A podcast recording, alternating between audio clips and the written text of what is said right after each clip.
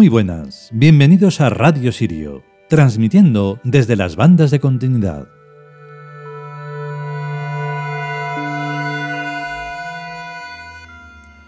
Pues sí, hemos podido eh, cumplir con lo dicho ayer, que, no sabíamos muy bien si íbamos a poder también grabar hoy.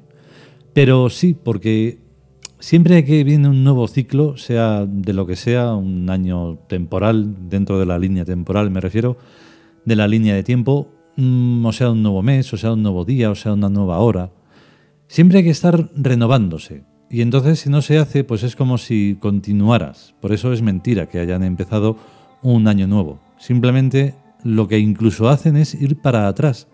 Porque cuando se empieza con ruido, histeria, locura, lo único que se hace es, tanto sea que se termine como si se empieza, es hacer algo mal. O sea, no, puede ser algo acertado empezar así.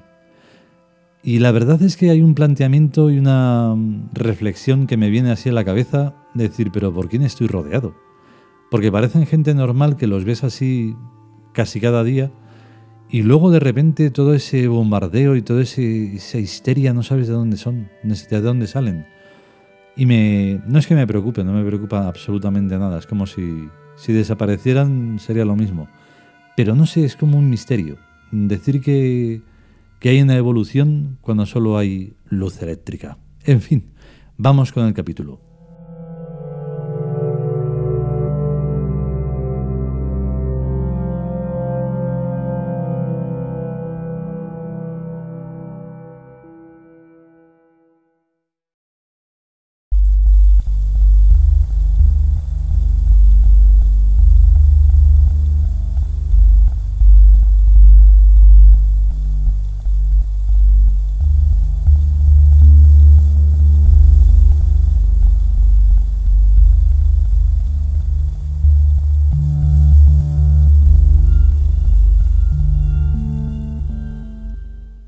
Dioses amerindios.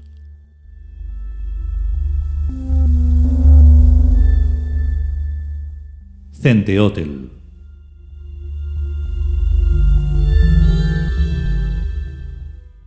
Texto.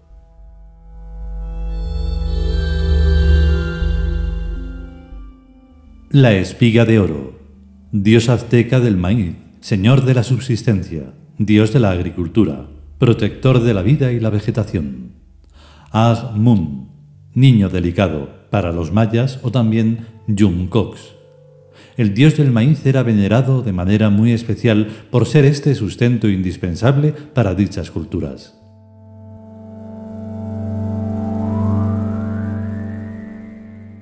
Comentario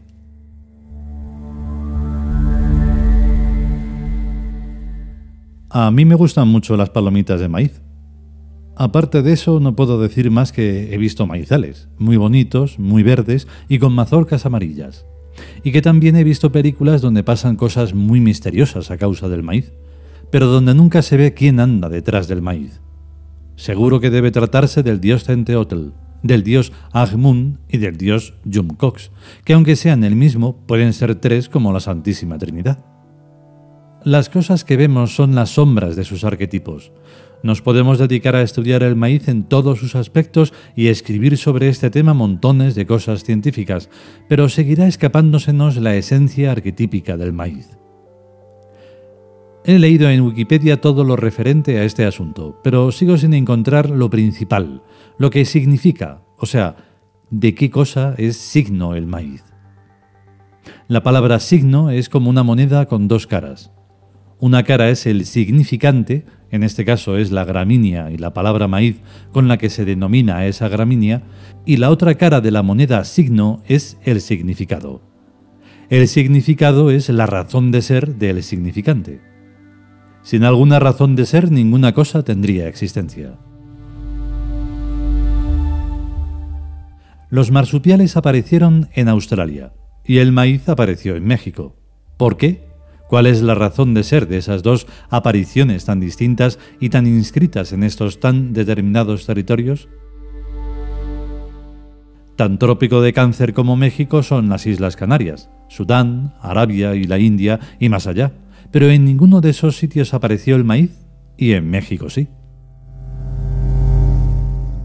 Cuando uno empieza a preguntarles a los científicos y a los curas cosas como esta, se sienten muy molestos y no responden ni media palabra.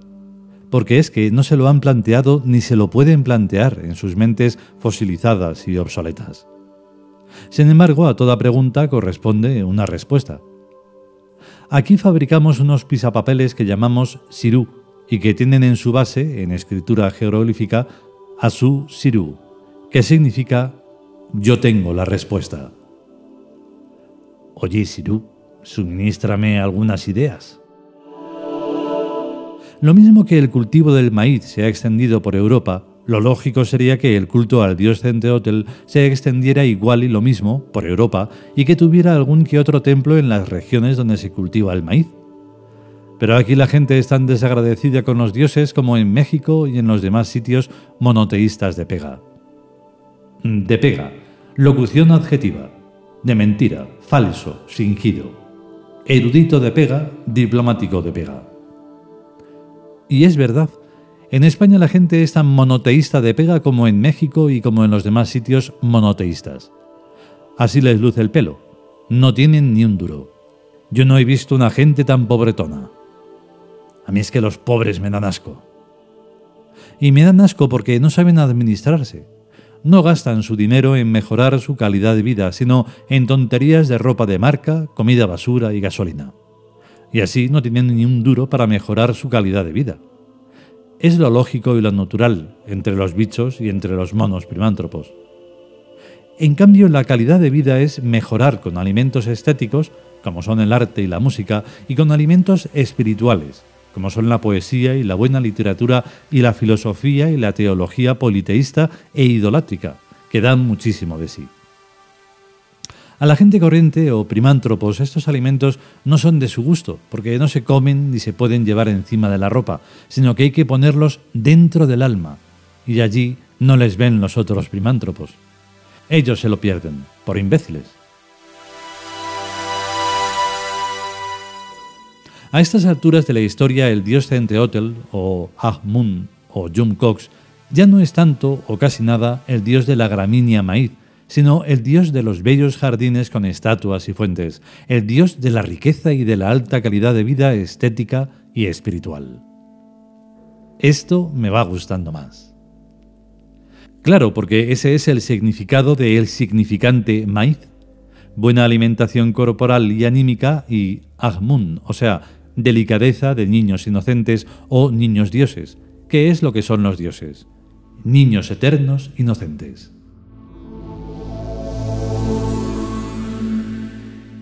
No me acuerdo cómo se llamaba, pero había una diosa griega que se enamoró de un mortal y le pidió a Cronos, me parece, que le concediera la inmortalidad a su enamorado mortal. El dios en cuestión, no podía ser otro que Cronos, le hizo ese gran favor, inocentemente, porque ni la diosa ni Cronos cayeron en el detalle de que la inmortalidad sin la eterna juventud es un eterno envejecimiento. Así que la pobre diosa griega tiene que dedicarse a cuidar a un cada vez más ancianísimo inmortal. Hay que tener mucho cuidado con las oraciones que se piden a los dioses, porque podrían ocurrirnos cosas muy semejantes. Esta semana he pedido a los dioses que nos hayan tocado esos 45 millones de euros del bote de la Euroloto. Y aunque tengo pensado meter 40 millones en bonos del tesoro y comprar con 5 millones un edificio, no estoy muy seguro de que me salgan las cuentas tan bien como me las imagino, pues con tanto dinero no sé lo que nos puede pasar, psicológicamente hablando.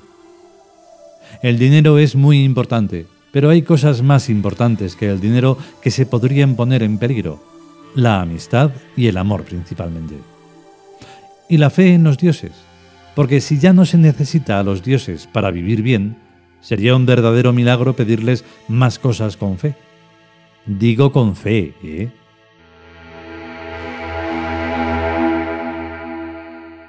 Decía alguien conocido, ponte en lo último y acertarás. Era muy mal pensada, pero siempre acertaba. Yo también soy muy mal pensado, pero no acierto ni una. Las cosas que creo que me van a salir bien, me salen mal. Y las cosas que creo que me salen mal, después resulta que me han salido bien. Tengo montones de casos, pero solo los dioses los conocen y no voy a contárselos a la gente, que no los entenderían y los interpretarían erróneamente, y cada cual a su manera. Y así lo único que salen son herejías.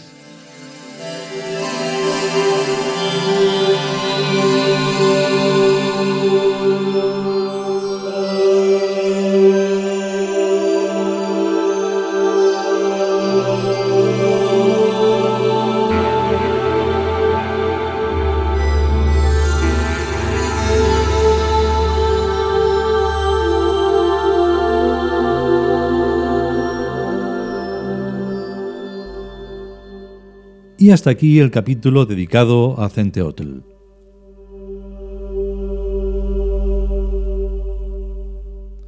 Sí, es que antes yo decía Centeol, pero lo escribimos Centeotl porque acaba con TL y bueno, es una de las terminaciones que se dan todo en el mundo azteca y maya, sobre todo.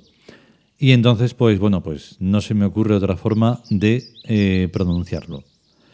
Fuera de ese detalle, pues bueno, mm, de nuevo ahí cada uno pues puede reflexionar, si es que puede y tiene la capacidad, lo que se quiera, pero así es. La pobreza eh, ya no solo es una cosa económica, es una cosa del alma. Y de eso mayormente es lo que hay en este planeta. Y no es una crítica ni una queja, ni es ponerse borde, ni nada. Es que sencillamente es así y solo hay que observarlo y con eh, todos los arquetipos que tienen que ver con, claro, con la alimentación y con las riquezas de la tierra, pues se está hablando de esa riqueza. Que tú tengas un cuerpo sano, eso es riqueza. Que lo tengas enfermo porque, porque lo has cuidado mal, pues eso no es riqueza.